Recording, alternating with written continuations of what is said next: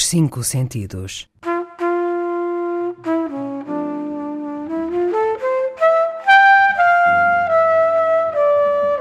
Um programa de Mário Cordeiro.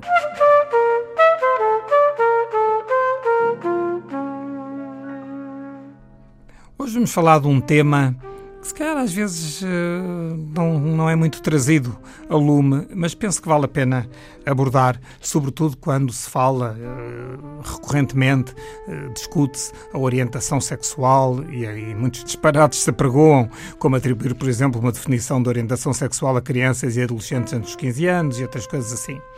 É um tema que vale a pena falar para vos questionar.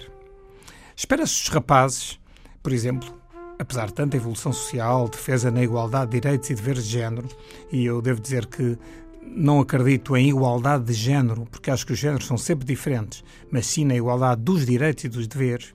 Espera-se desses rapazes que sejam os machos empedernidos, alinhando naquela bitola de um homem não chora e arregando ticos machistas e profundamente idiotas quanto a mim, mas que resultam de centenas de milhares de anos de evolução antropológica e sociológica.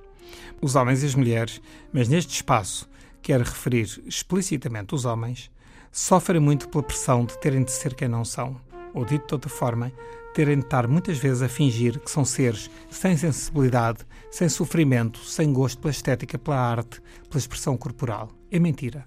Todos, homens e mulheres, somos seres sensíveis.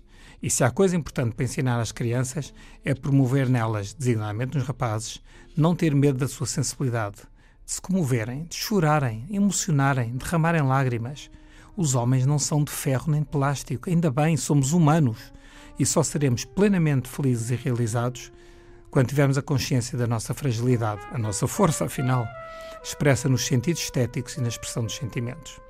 Falemos na dança, uma coisa que ainda há escasso tempo, quando realizada por pessoas do sexo masculino, era catalogada como, desculpem-me o termo, uma coisa para mariconsos salvo o tango e pouco mais. Falemos abertamente, sem tabus.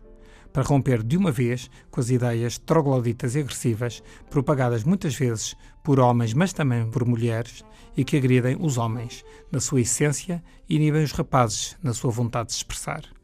A dança é das artes mais antigas, não apenas pelo caráter lúdico e estético, mas por associar a movimentação organizada do corpo à arte perfeita e universal, a música.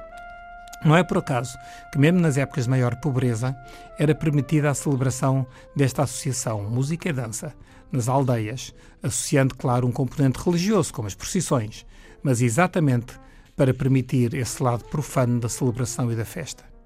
Dançar é intrínseco à humanidade. Basta, aliás, ver como os bebés se movem em danças rítmicas, desde que tenham qualquer estímulo que os agite, sem precisarem de muitos ensinamentos. As crianças crescem e vão escolhendo, ou os pais vão impondo, atividades diversas, mas curiosamente a dança continua a ser um expoente do machismo. Tirando danças de salão, que surgem mais tarde, a dança em geral e o balé em particular ficam reservados às raparigas. O tal velho ditado, um homem não chora, parece ter sido substituído por um novo ditado, um homem não dança, a não ser em discotecas. Paralelamente, à medida que crescem e por causa deste tipo de imposições, Muitas crianças e adolescentes sentem que a determinada altura têm de fazer quase como uma opção entre eles próprios e os amigos. Não desejando ser ostracizados ou banidos, têm por vezes de enfrentar o grupo, unido enquanto tal. E como este não é metodado a cedências, são os seus elementos em particular que têm de aderir a ideias gerais e prescindir das suas. Acontece, sobretudo, àqueles que têm maior maturidade e ideias próprias, que se querem afirmar no seu percurso de autonomia, mas que ainda não encontram, até pela pouca idade, força suficiente para resistir e correr o risco de ficarem sós. Associando as duas coisas, recordo de um caso de um adolescente que segui, que a dada altura resolveu ir para o ballet, dado que pretendia explorar a relação do seu corpo com o meio, com a música e com o espaço. Criticado por todos, na escola e nos restantes grupos de pertença, teve a força suficiente para se manter nas aulas de ballet, felizmente com o apoio sólido dos pais, que sempre o deixaram desistir, se ele desejasse, mas manter-se se fosse essa a sua verdadeira vontade. Passado uns meses, por ocasião de uma festa na escola, este rapaz pode dizer-se que deu show na sua expressão corporal, encantou os espectadores. Rapidamente viu as raparigas a rodeá-lo, gulosas, perante um macho tão elegante e com uma relação tão boa e tão síncrona com o seu corpo. Eu posso jurar-vos que, passados uns dias, muitos alunos foram pedir aos respectivos pais para se inscreverem no ballet e o grupo aceitou-o, ou dito de outra forma, elegeu como um dos líderes. Em muitos casos, porém, a força de vontade e o apoio em casa não é tão grande.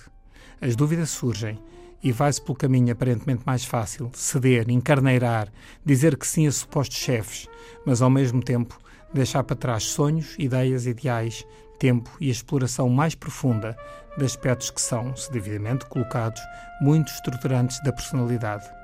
O poder de decisão, responsabilidade, autonomia, afirmação do eu e até a solidão. Que os adultos não se distraiam, que se lembrem sempre de escutar os mais novos e apoiá-los no seu percurso de vida. Que as crianças e adolescentes saibam que na vida social há que fazer compromissos e cedências, mas nunca abdicar do que somos para agradar a grupos, a efêmeros gurus ou machos alfa. Finalmente, que a arte nobre da dança, e no caso particular o ballet, quando praticado por rapazes, que deixe ser visto como muitas vezes é, e sejamos francos, muita gente vê assim um caso de orientação sexual. De todos os disparates que se dizem, este é um dos grandes disparates. Rapaziada, gostam de dançar e de ballet? Força! E deixo com um dos trechos de que gosto mais, a cena final do Lago dos Cisnes, relembrando Mikhail Barashnikov, Rudolf Nureyev, Václav Nijinsky, entre tantos e tantos outros.